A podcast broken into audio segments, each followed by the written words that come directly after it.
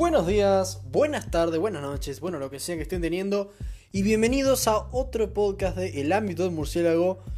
La cosa estaba muy parada, vamos a decirlo. Por razones personales no pude hacer ningún podcast hasta el día de hoy. Que un poco desenterré de los archivos del murciélago, una película, una crítica que hice hace algún tiempo. Acá la estaremos repasando y estaremos profundizando más en ello.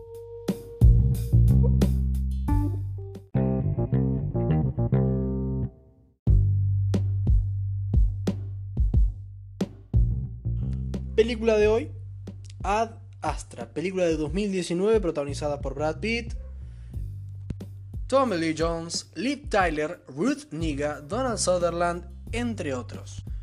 Esta película es del género espacial, ciencia ficción.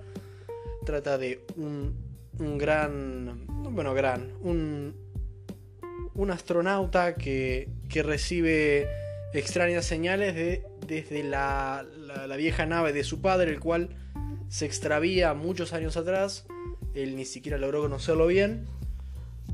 Y para salvar a la Tierra, él tiene que llegar hasta la ubicación de su padre. Bueno, tengo que comenzar diciendo que, que está muy buena la película. Vamos a comenzar por ahí.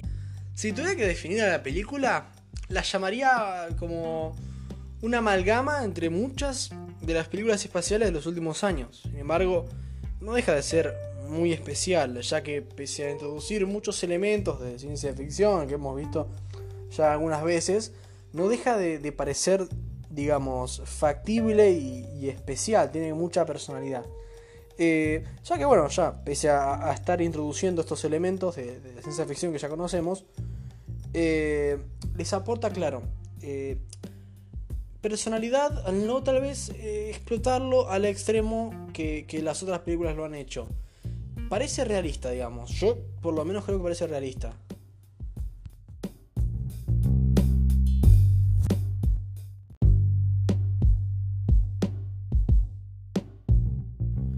Nos sentimos en un futuro muy posible, cosa que por ahí no pasa mucho en, en películas como Star Trek, que pese a que me gustan mucho, son, son otra cosa, por ahí un poco más utópica. Eh, si nos referimos, bueno, al ritmo de la película, eh, tengo que decir, es muy bueno. Algunas cosas, eh, por ahí no añade mucho a la historia, relleno podríamos decir, no desentona precisamente, incluso puedo llegar a afirmar que, que hace que la película siga funcionando y a, incluso dando algunos motos de suspenso, acción, y cuando los personajes de de Brad Pitt y Tommy Lee Jones interactúan, realmente las actuaciones son, son resaltables, son muy buenas. Eh, ya que la película, bueno, va construyendo durante todo el desarrollo de este momento y, y realmente puedo afirmar que no decepciona.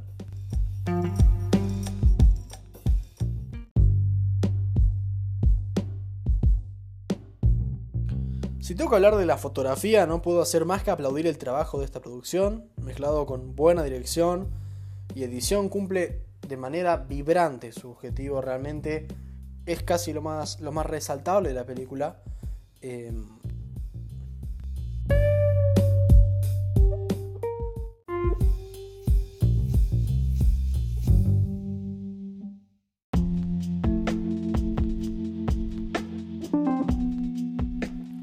en lo personal no, no, le encuentro a la película predecible, como tal vez sean la mayor parte de las películas de hoy en día, que uno sabe más o menos por dónde va a tirar la cosa, múltiples tropos o clichés que ya se han exprimido hasta el límite por las perversas mentes de Hollywood. Tengo la impresión de que tal vez no, no a todos les guste mucho la película por el final, ya que tal vez, bueno, no es lo que ustedes esperan, eso es muy subjetivo. Pero creo que cuando la película quiere generarte algo lo, lo, logra, digamos. Cuando quiere ser dramática, sin requerir un guion particularmente brillante, digamos que logran transmitir de una manera consistente con lo que se sabe de ellos o con, o con lo que son. El resto del elenco es pasable, nadie hizo un mal trabajo. Pero, bueno, debido al poco tiempo que estar en escena, bueno, es lo, es lo más esperable. Rock McBride, el personaje de Brad Pitt, que se puede decir que es la actuación de un gran actor. como él. Creo que, bueno, no sorprende, es Brad Pitt, pero está bien teniendo en cuenta eh, su calibre. He escuchado algunos críticos sentían un poco innecesaria algunas partes de la narración que hace el personaje en algún momento de la película. Ya que, bueno, eh, pasa tal cosa y él más o menos va contándote qué, qué está pensando, qué está pasando. Eh, yo por mi parte solo hallé las escenas de narración innecesarias cuando se trataban de explicaciones acerca de la sociedad humana, en las cuales ya, digamos, visualmente, narrativamente, el mensaje estaba, estaba funcionando, digamos, y, creo que hubiera sido eh, mejor si hubiera manejado con un poco más, más de sutileza, digamos. Pero bueno, eh, contrario a lo que muchos podrían pensar, cuando el personaje de Brad Pitt cuenta cómo se siente o nos da piezas de su pasado, creo que, creo que está bien, la verdad. Ya que, bueno, esto es muy, muy subjetivo, pero a mi entender no es un personaje realmente estereotipado, no es ni el, ni el guapo, ni el ta ta ta. El tipo tiene su personalidad, es un tipo aplomado, viste, medio apagado, pero al mismo tiempo, eh, de algún modo, no, no es ni predecible, ni al ser un tanto inexpresivo lo hace un poco más, eh, yo considero que entrañable, pero bueno, eso ya va, corre un poco por cada uno.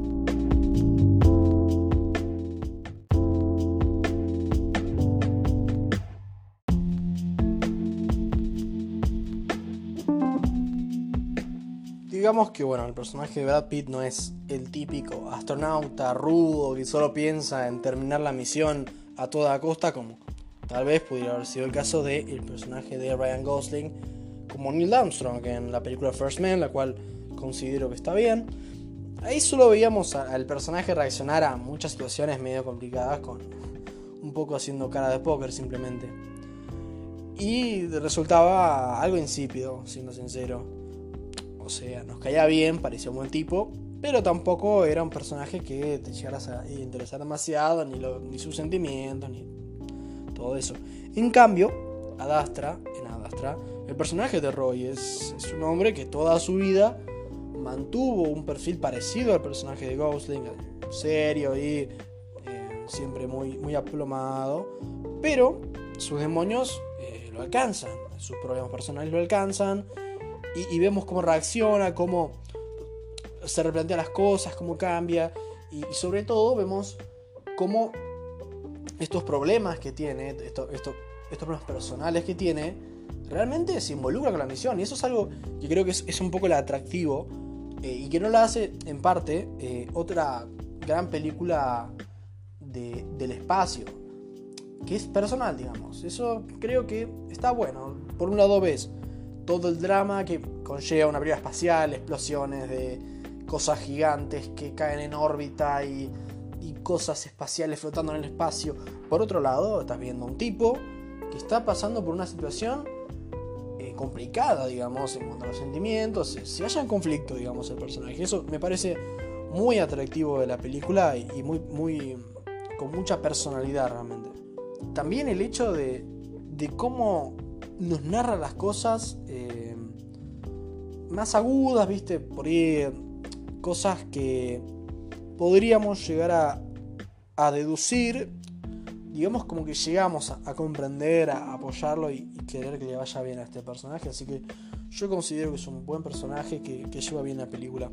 Para cerrar, Adastra es, si te dejas llevar, una gran película espacial, dramática e introspectiva que tal vez te haga ver las estrellas de manera distinta. Le doy un 8.6 de calificación.